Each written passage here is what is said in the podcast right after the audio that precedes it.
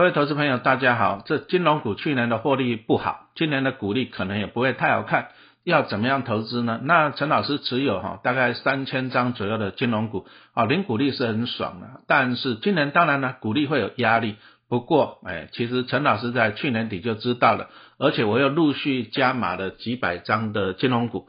好，金融股要怎么样投资？其实你要了解金融股的产业，啊，寿险啊，银行啊，然后还有什么证券啊这方面，啊，所以说陈老师在三月会推出金融股的淘金术，啊，教你挖出不败绩优股的线上课程，啊，总共十二堂课了，那应该会超过六个小时，而且我们这一次真的是佛心啊，大放送。好，你记得三月二号到三月九号是超早鸟预购哈，这个非常非常的便宜。好，那预购期间是到那个三月二十九号，也都是给大家佛心价，而且好，出版社真的是太佛心了，还送什么你知道吗？因为金融股真的是太多了，哦，所以说我们有电子版的金融股专刊。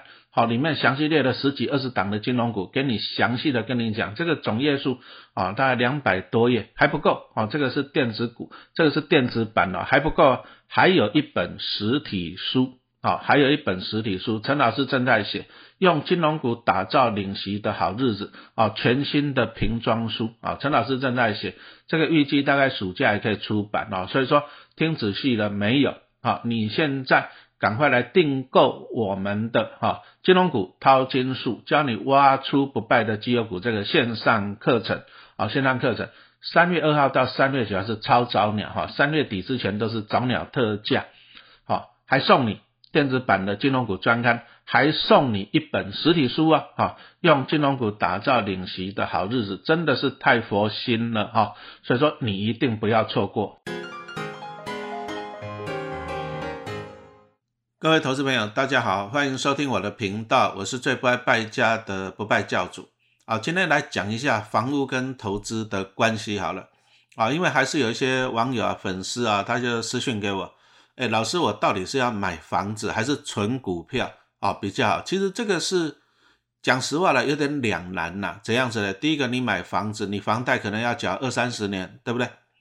那再来第二个，你存股票好了，像陈老师也是上班二十五年，我也是存了快三十年，好，我才可以达到财务自由，好，所以说这两个都需要时间，好，那 所以我就常常问网友一个问题啊，就是说，好，按你自己心里面想，这个很重要，你自己心里面想，你想要买房子还是想要投资股票？哎，这个要问你自己，好，那如果说你心里面想的。好，真正想要的还是买房子，可是呢，哎，你又想去投资股票，好，那结果你也跑去投资股票，可是有时候也会碰到问题哦，因为股票也不是只涨不跌嘛，是不是？那你买了股票，对不对？啊，你搞不好你投资个一两年、两三年，哎，你说像去年大盘最多还跌了六千点呢，好，那你看到大盘这样跌跌跌跌跌，你会开始怎样后悔？你会开始捶心肝。你会想说，哎呀，早知道，早知道，我这个钱呢，投机管不要拿去存股票了，存什么烂股票，对不对？啊，本来是想说存着零股利，啊，结果今年好像又传出来说金融股，啊，因为金融股去年获利衰退蛮多的，对不对？啊，那可能领到的股利又变少了，啊，股价又跌了，早知道，早知道我就拿去买房子了，哎，你这样子心理压力就会很大，那心理压力大的时候，有时候会做到一些什么错误的判断？什么叫错误的判断？那你就是买了股票，股票跌了，你就开始后悔，你觉得股票很烂，然后你就会强化说啊，应该去买房子，房子很好，所以你就赶快去跑去看房子啊，结果呢，搞不好你房子呢，因为你急着要嘛，买在高点，有没有可能？有。那你买了房子以后，啊，你又看到股票在那边下跌，啊，你又怕它一直跌，你就想要停损，结果你股票又卖在低点，好，那这个最主要问题就是说心理上的压力了。啊，心理上的压力哈，常常会让我们做一些怎样错误的决策啊。所以说哈，你到底你想要什么？你要先问清楚自己，你要跟自己对话。好，那其实啊，其实讲实话啦，买房子没那么急啦，真的没那么急啦，对不对？啊，有些专家，有些人家去看房子，他说他先要看了一百间房子才去买，就到处看啊。你看了以后，你就可以归纳，你就可以归纳，你归纳。你就知道说，哎，第一个这些业务销售人员他们有一些话术嘛，好，那再来呢，你就可以学会怎样看房子，怎么样看？哎，还是要买到一间好的房子啊，是不是？啊，这个才是最重要的，所以千万不要急哈，千万不要急，房子不能急。那当然了，投资股票也不能急嘛，是不是？可是我们来看一下，陈老师今天跟大家分享是说，你要有自己的判断能力。啊，当然网络上我们一些什么网红老师哦，他也会分享他的看法。那等一下陈老师也会分享我的看法。但是我要提醒各位投资人哦，别人讲他成功的经验，讲他的看法的时候。你要了解一件事情，就是时空背景不同啊，时空背景不同。我们举例来说了啊，比如说，比如说，某位大叔啊，他就常常一直在讲讲说啊，哎，要先买房子，房子不会变壁纸，房子可以放着保值，怎样怎样怎样。那买股票有风险，哎，靠压他自己也投资很多股票啊，对不对？啊，第一个，他就是强调要先买房子。那第二个呢，他又分享说，哇，他这样子年轻的时候买的房子。拜托一下好不好？几十年前台北市房子很便宜呀，是不是？好，那你现在年轻人，你如果按照他的想法去买房子，请问你现在房子贵不贵？贵呀。好，那再来你还是要看啊，比如说人家大叔六十几岁了啊，六十几岁了嘛，退休老人安稳过活，哎啊，子女事业都有成了，所以说他没有一些资金的压力。可是我请问你，你如果说你是小资族人，年轻人，你搞不好才三十岁左右。那你想想，你第一个你要背三十年的房贷，再来你的小孩子都还小，而且你还年轻，房价又贵，薪水又少。我请问你，你可不可以跟这个老年人啊，人家事业有成，有房子的，年轻时候买的，有股票的时候，年轻时候买的，小孩子都长大会赚钱的，那人家在那边分享买房子，人家在那边讲买房子比较重要的时候，你不一定啊，注意啊，你不一定好，因为每个人的背景，每个人的条件不一样。好，所以说啊，这个还是要自己要判断能力了。那等到你将来你年纪大了，啊，六十几岁退休了，对不对？养老了，好啊，再来呢，反正呢，股票也存了不少了，领股利了，小孩子都长大在赚钱了。你这时候你说啊，我要保守安稳的存房子，可不可以？当然也是可以哈。所以说我今天是跟先跟大家讲，就是说，你如果说你看到别人在给你推荐，在给你建议，你要先了解人家的背景。人家的年纪、人家的收入、人家的子女家庭状况，好啊。你如果说不一样，好，注意哦。你如果说不一样，你就不要跟着 follow 哈，这个是很重要的哈。那我们现在来看一下，就是说，哎，今年哈啊，二零二二年的资料了哈。其实，其实台湾房市在去年、前年都很热啊。为什么很热啊？因为二零二零年肺炎疫情以来，美国就降息嘛，联邦基金利率达到零嘛。好，那时候呢，定存利率只有零点几趴，台湾的哈。我那我记得房贷利率最低达到一点三一趴，你们可能没有经历过房贷利率五趴十趴的时代了。好，那一点三一趴低不低啊？啊，真的是史上最低。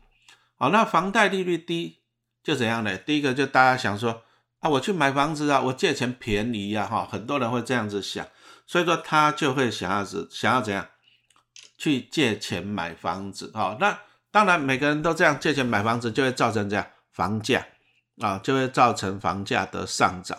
那你要去了解这个原因啊，最主要还是因为怎样，利率太低。那利率太低了，就让大家进入的门槛比较比较简单了啊。比如说，我们举个例子啊，一点三一趴，你去借一千万，光缴利息，只只算利息的话，一年就十三点一万。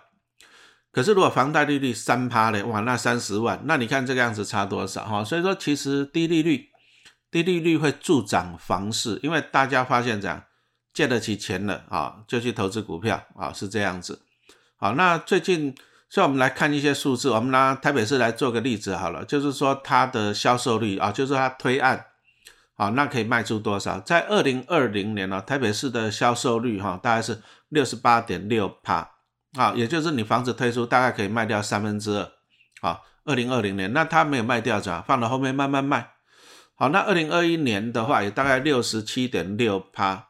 好，那其实从这里我们这个数据，我们看到一个重点，其实房地产产业也是景气循环的，因为二零二零年疫情一来，接着全世界降息印钞票，股市往上走。好，二零二零、二零二一哦，股市都很好。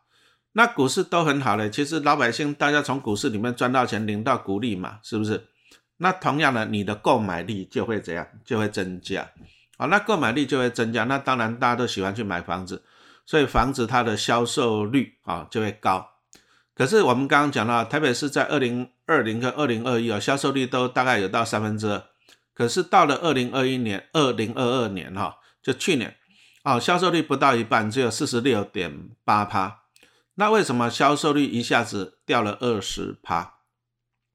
也就是增加了百分之二十的房子卖不掉，为什么？那第一个啊，大盘啊，台湾股市从高点往下嘛，对不对？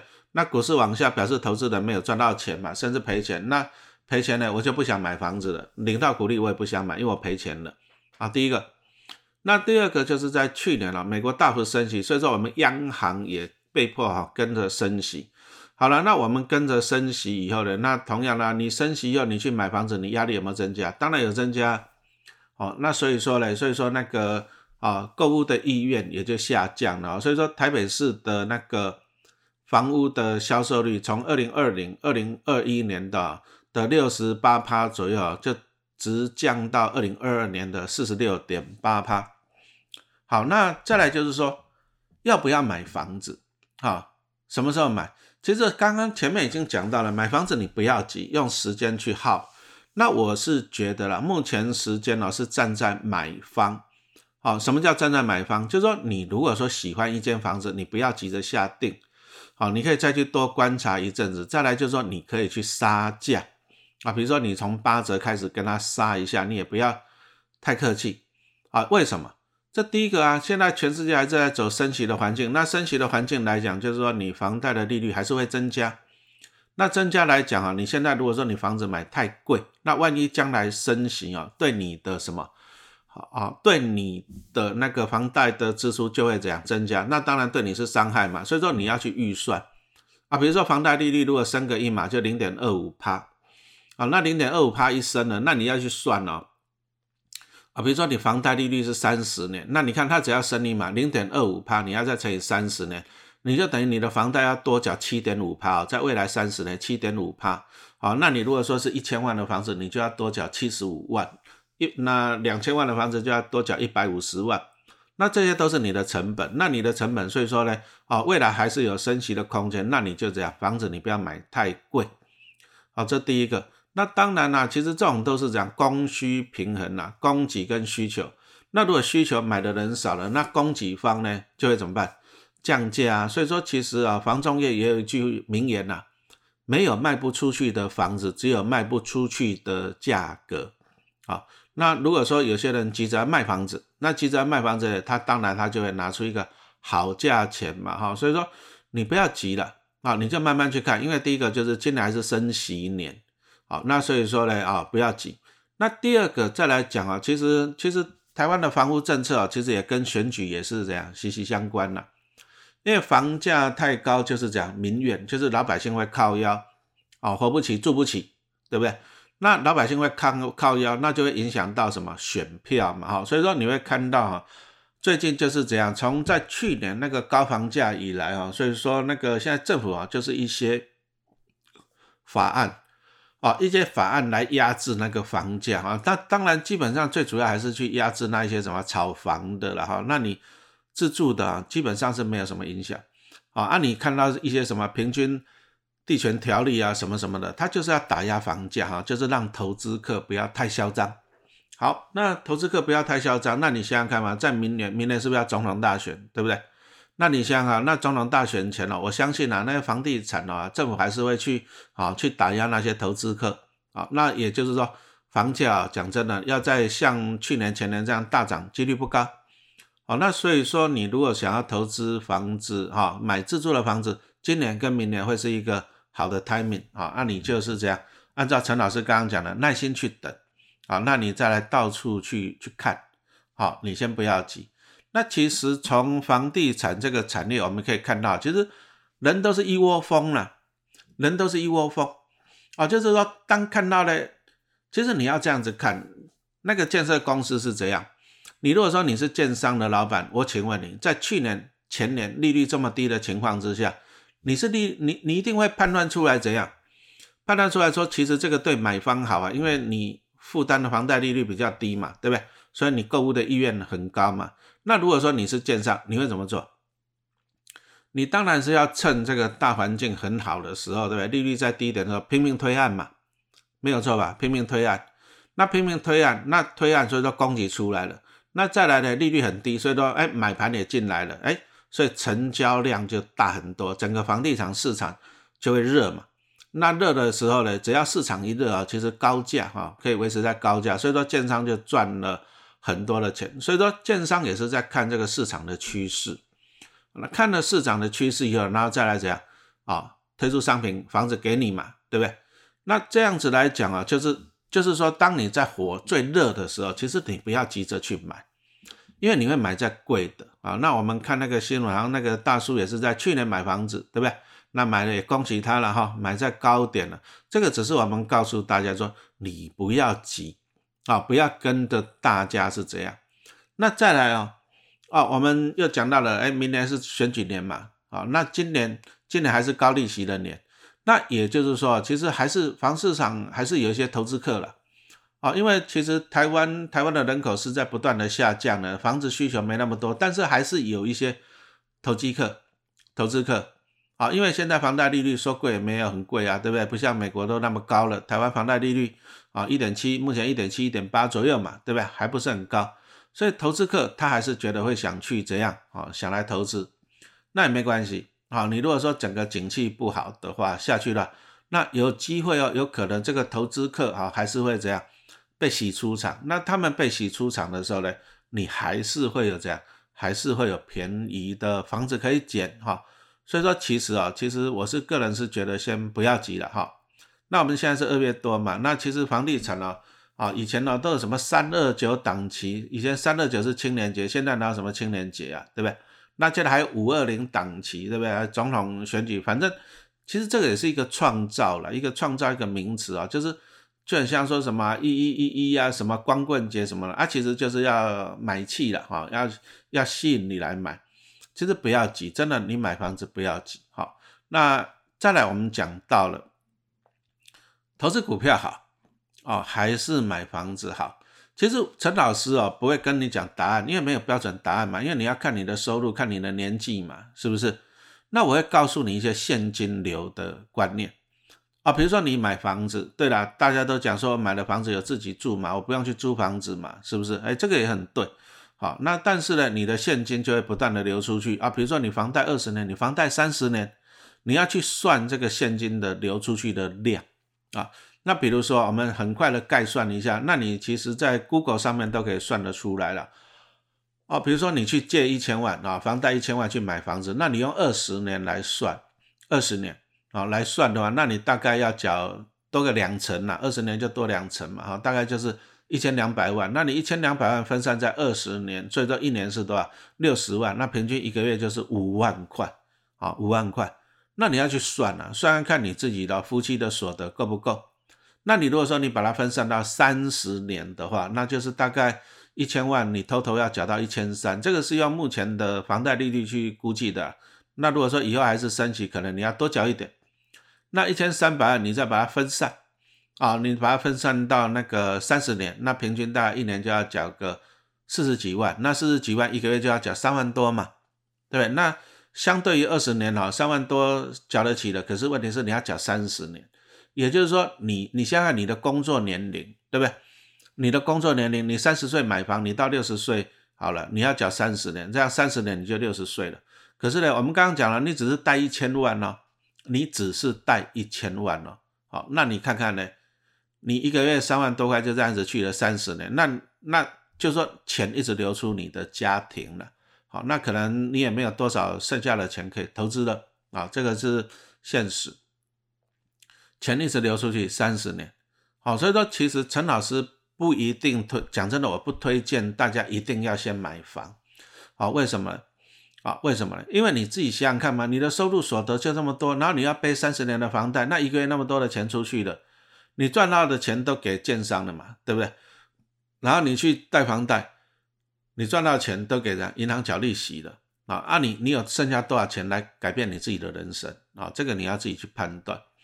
那陈老师的做法就是先投资啊，啊，先投资股票，啊，那我们就举个例子来讲嘛，比如说你存到一笔钱三百万，那三百万你想要拿去当投期款啊，也可以啦。买房子总要先有投期款嘛。那你可是我刚刚已经算了，你投期款缴了以后呢，你后面三十年一个月要缴三万多的房贷嘛，对，因为你贷了一千万。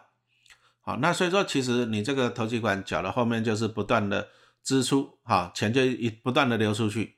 好，所以说这个房子对你来讲，这三十年期间应该算是负债，因为钱是流出去。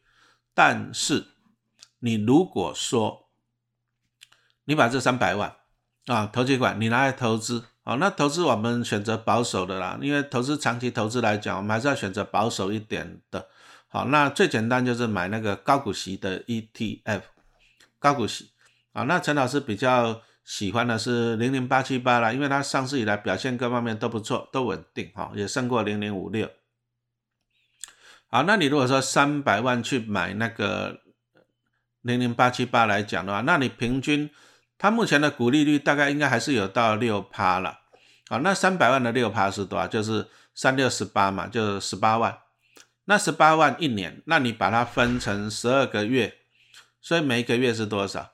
你把它分成十二个月，每个月就是一万五。那你看看，我们这样就一个数学了嘛。我们刚刚讲说，你如果三十年的房贷，哦，你一个月要缴三万多。但是你如果说你把你那个投期款拿去买零零八七八，那你平均可以一个月可以得到一万五，一万五啊，啊的股利收入。那你三万多扣掉一万五，你你房贷的支出每个月支出马上从三万多降到两万出头了嘛？那我请问你，你会不会轻松很多？哦，我相信你会轻松很多的哈。所以说不是说买房子不好了，而是说你如果说全部靠自己、靠老婆、哦、靠家人他去赚钱去去缴房贷，那你会辛苦。那如果说有人来帮你缴房贷，你才会这样，你才会轻松嘛。哦，那我们的陈老师的建议了哈，真的是我自己的经验了，因为我自己现在在缴房贷。啊，不过我每年去年领到五百万的股利，所以我也不怕缴房贷。哦，所以说你要先帮自己累积一笔资产。好，就像我们刚刚讲的，哎，三百万的投期款先拿去投资零零八七八。哦，那你有了一笔资产，有资产就会产生股利。那资产产生股利以后呢，啊，你再去怎样买房子，那股利会帮你缴房贷嘛，你才会轻松嘛，是不是？好，那这个只是陈老师跟你的分享了，还是重点还是你要自己去。判断啊，不过我真的强调一件事情，自己判断这才是最重要的。有时候你看一些网红啊，在那哦买房子最好，我年轻的时候买的房子啊，我现在都很爽，对不对？买股票你又不一定会赚，讲的都没有错。但是问题来了，人家年轻买房子的时候，台北市房子便宜，人家在去年买房子的时候啊，他反正那第一个他退休了嘛，他也不用上班的嘛，那他又写书啊，投资股票又鼓励收入，他的资产比你多嘛。所以他不怕怎样缴房贷嘛，而且人家小孩子都长大了，还会帮忙缴房贷啊。但是如果是你呢，你还是年轻人，你薪水搞不好呢，缴了房贷你就快活不下去了，你还有孩子要养呢，对不对？哦，那这个就必须要思考。所以说，同样的策略不一定适合每一个人，哈啊。但是陈老师是觉得的，你想要买房子可以啊，我也不反对啊。但是我觉得说，你要先去累积资产。好，有人帮你缴房贷，你才会怎样？才会轻松。好，那我们这单元就讲到这里，谢谢收听。